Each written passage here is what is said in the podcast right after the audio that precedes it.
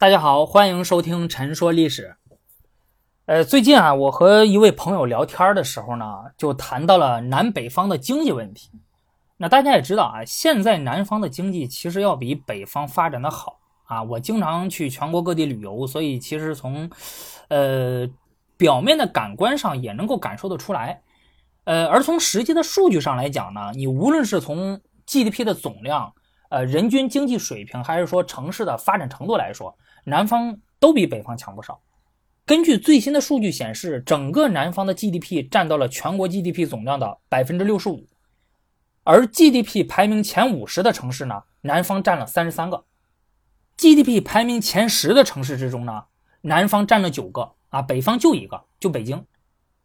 造成中国经济南强北弱的这个局面的原因也有很多啊，你比如说呃地理区位因素啊、经济体制啊、发展模式啊等等等等等等。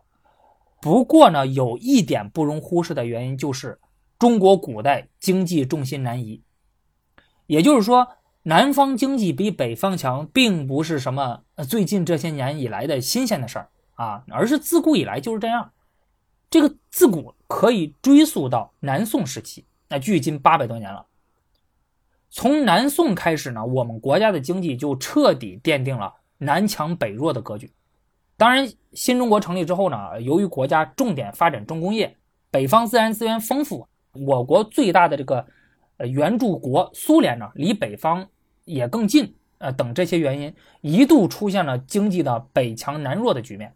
但是并没有维持多久。改革开放之后呢，南方经济就再次超越了北方。纵观整个古代吧，在西晋之前，我们国家的经济一直都是北强南弱的。北方的经济发展对南方那是碾压式的存在，但是后来因为三场动乱，使得中国古代的经济重心开始南移，历经八百多年，最终在南宋时期彻底完成。我们国家的经济从此之后就彻底奠定了南强北弱的格局。这三场动乱，第一个是西晋末年的永嘉之乱。西晋怀帝永嘉五年，也就是公元三一一年，匈奴攻陷了西晋首都洛阳。俘虏了晋怀帝，几年之后，西晋灭亡，中国再次陷入分裂，北方也进入了战乱不休的五胡十六国时期。第二个是唐朝中期的安史之乱。唐玄宗天宝十四年（公元755年），唐朝将领安禄山、史思明发动叛乱，终结了开元盛世，大唐繁华不再，由盛转衰。第三个是北宋末年的靖康之难。宋钦宗靖康二年（公元一一二七年），金军攻入北宋首都开封，俘虏了宋徽宗、宋钦宗，北宋灭亡。因为这三次动乱，导致北方人口大规模南迁，给南方带来了充足的劳动力和中原地区先进的农业生产技术，促进了南方经济的迅速发展，最终超过了北方，使得中国古代的经济重心南移。那么这么说的话呢，其实没错。他的逻辑整体上也是顺的，但是我和朋友聊到这儿的时候呢，我忍不住问了他一个问题，我就说：“哎，你有没有想过，北方人给南方带来的究竟是什么样的先进的农业生产技术呢？是生产工具，还是种植技术，还是劳动者的组织方式？还有，北方比较干旱，对吧？降水少，盛行的是旱作农业。”因此，这些农业技术呢，也应该大部分都是旱作农业技术。南方比较湿润，降水多，盛行的是水田农业。那么问题来了，北方的旱作农业技术能够直接移植到南方的水田农业上吗？如果不能的话，那又怎么给他带去先进的农业生产技术呢？我朋友听了之后懵了，哎，好像确实没有仔细想过这个问题。我跟你说啊，懵就对了，因为我当初也是这么被人问懵的。一开始的时候呢，关于中国古代经济重心南移呢，我也是接受了这种通用的说法啊，因为从很多书上看到的就是这种说法，就是因为那三场动乱导致北方人口大规模南迁，给南方带来了充足的劳动力和中原地区先进的农业生产技术，促进了南方经济的迅速发展，最终超过了北方。那这个逻辑其实。好像也没什么太大的问题，对吧？因此就自然而然就接受了。所以当别人问我前面啊，我问朋友的那几个问题的时候，我当时就一脸懵了。哎，确实是没从这个角度想过。哎，不过幸好啊，我这人喜欢看书。后来啊，在这个一本书中，我找到了答案。北京大学历史系教授韩茂利老师在他写的《中国历史地理十五讲》这本书中，特意谈到了这个问题。根据韩茂利老师的研究呢，北方移民给南方带来的核心性的农业生产技术有两个，分别是土地连作制和稻麦两熟制。我们先来说第一个，土地连作制。什么叫土地连作制呢？南方啊，它一开始实行的是耕作技术呢，是火耕水耨。南方主要种植水稻，那在水稻播种前，先放把火，把地里的野草全部都烧掉，然后开始播种。而地里的野草呢，也会有没被烧死的嘛？啊，等到没烧死的野草呢，长到七八寸的时候，就全部把它割掉，并且灌水，让它们在地里腐烂，这样既能除草，还能给土地增肥。有利于水稻生长。水稻在收获之后，由于没有任何人工措施追加耕地缺失的养分啊，主要是也没有那个技术嘛。为了恢复土地的肥力，就只能休耕啊。也就是说，这块地明年就不种水稻了啊，让它自己往那待着，换别的地种。这块地等第三年的时候再种，这个叫一年休闲法，也就是一田制。在这种情况下呢，土地轮耕的周期大约是两至三年。也就是说，耕地中二分之一或三分之一处于休耕状态，土地的利用率大约是在百分之五十甚至更低。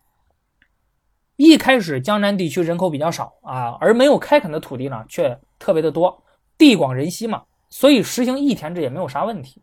江淮地区啊，直到呃隋朝的时候，其实都保持着这种耕作方式。但是从东汉末年开始呢，在中原地区历次战乱的推动下。北方迁往南方的人口逐渐增多，到唐朝中期的时候，南方各地不但改变了地广人稀的面貌，而且一些地方人地关系开始紧张起来。因此，在这种情况下，继续实行一田制的耕作方法，显然是不能满足人民群众日益增长的粮食需求。那怎么办呢？那就只能实行土地连作制了，也就是在耕地上连年耕种啊，不隔年耕种了。不过，当水稻连年耕种的时候，随之而来的就是杂草丛生啊！你草是必须要除的，对吧？耕过地的人都知道，否则它会和水稻争夺养分。但是南方的火耕水耨的这个除草方法呢，效率也太低了，因此北方移民为南方带来了水稻复栽技术。根据史书记载呢，最迟在北魏时期，北方就已经出现了水稻复栽技术。大家千万别以为北方不种水稻啊，那个有些地方也种，就像南方有些地方也种小麦一样。水稻复栽技术就是呢，稻种它在播种前呢，先盛放在圆形啊一个笸箩筐内浸种催芽，大约在三四月的时候呢，在耕地里播种，等稻苗长到七八寸，地里的草也就长了起来。这个时候你把稻苗拔出来，把地里的草薅干净。然后再把稻苗重新插回去重栽，啊，这个就是水稻复栽技术。由于掌握这个技术的人员有限，而且南北朝时期呢，南下移民主要聚集在南京、镇江啊、常州地区以及江淮之间，大多数人其实仍然从事的是旱地农业啊，因此这项技术在南北朝时期呢，并没有在南方得到推广。真正的推广是在唐代中期。也就是安史之乱导致中国历史上第二次大规模人口南迁之后，而且此时的水稻复栽技术更进一步了。北魏时期发明的水稻复栽技术呢，属于原地复栽，也就是稻种出播到稻种复栽均在这一处土地上进行。而此时已经发展成为了异地插秧啊，也就是说你在秧田里把秧苗培育好了之后，然后把它拔出来，然后再把秧苗插到另一个稻田里去。那么这种秧播的目的呢，应该就是为了更彻底的除草，并且整理土地啊，施肥，进而在水稻连作背景下提高产量。北方移民他们擅长的是旱地耕作技术。因此，在进入江南之后呢，这批人最初并不善于水田耕作，但是江南它就是盛行水田耕作，对吧？你不耕还不行，它不会允许你大量的劳动力长期游离于农业之外的。因此，也正是因为这个原因呢，北方移民入乡随俗了，因地制宜，很快他们就会由旱地农民转为了水田耕作者，而且为提升水田耕作技术做出了重要的贡献。江南地区放弃了火耕水耨一田制，依托北方移民带来的复栽技术，实行了土地连作，土地利用率从原来的百分之五十提升至了百分之一百。在这样的背景下，即使粮食的亩产没有变化，但是地区的总产量也提升了一倍啊，就翻了一番。江南地区的经济实力得到了增强。南方地区虽然通过改火耕水耨一田制为土地连作制，使得土地利用率和粮食总产量翻了一番，但是仍然属于一年一熟制，也就是说一年只能耕种一次水稻。而随着北方移民的不断南迁，南方人口的不断增多。为了满足更多人的需要，那么就要提高粮食产量。这个时候，北方移民给南方带来的另一个核心性的农业生产技术就正式登场了，这就是稻麦两熟制。与南方人喜欢吃水稻不同，宋代的北方移民喜欢吃面食，因此在南下之后，为了满足自己的需要，他们便开始向南方扩展冬小麦的种植范围。西晋时期的永嘉之乱引起的第一次大规模人口南迁啊，那当时北方人呢还没有将冬小麦视为主要的粮食，因此呢并没有将冬小麦的范围扩张到南方。唐朝的安史之乱引发的第二次人口大规模南迁呢，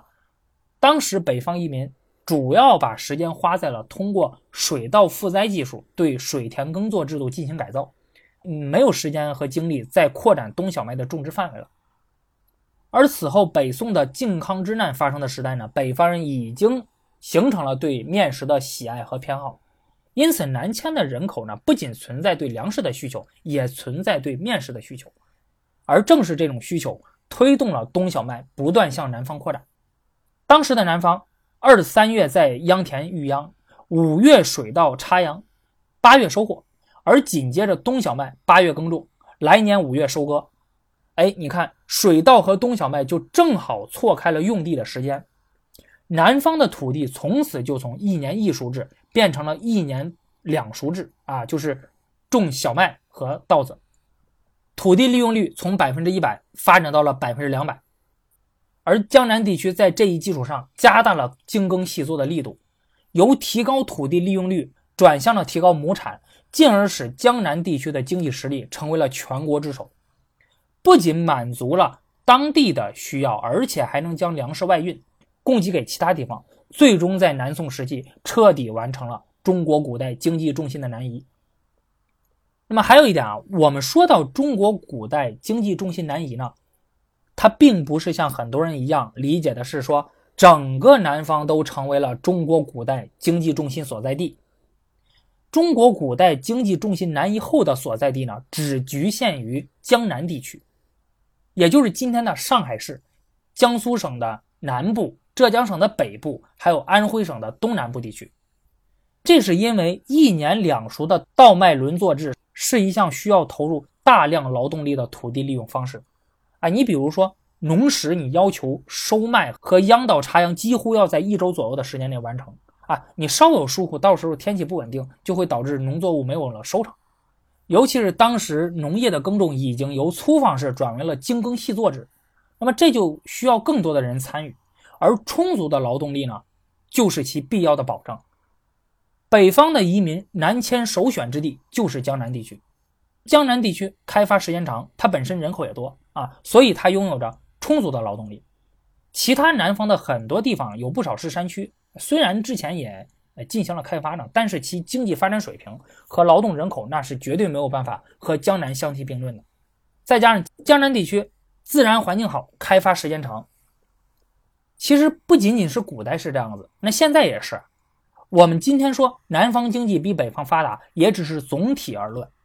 南方内部地区的经济发展是很不平衡的啊。经济最发达的其实就是长三角和珠三角地区，其他一些地方，你比如像。广西啊、云南呐，还有贵州啊等等这些西南省份，经济就没有那么发达。他们省内还有大量的国家级贫困县的存在。即使是作为全国经济第一大省的广东省，那也只是以广州和深圳为中心的珠三角这个地区很发达。那么这里集中了整个广东百分之八十以上的 GDP，但是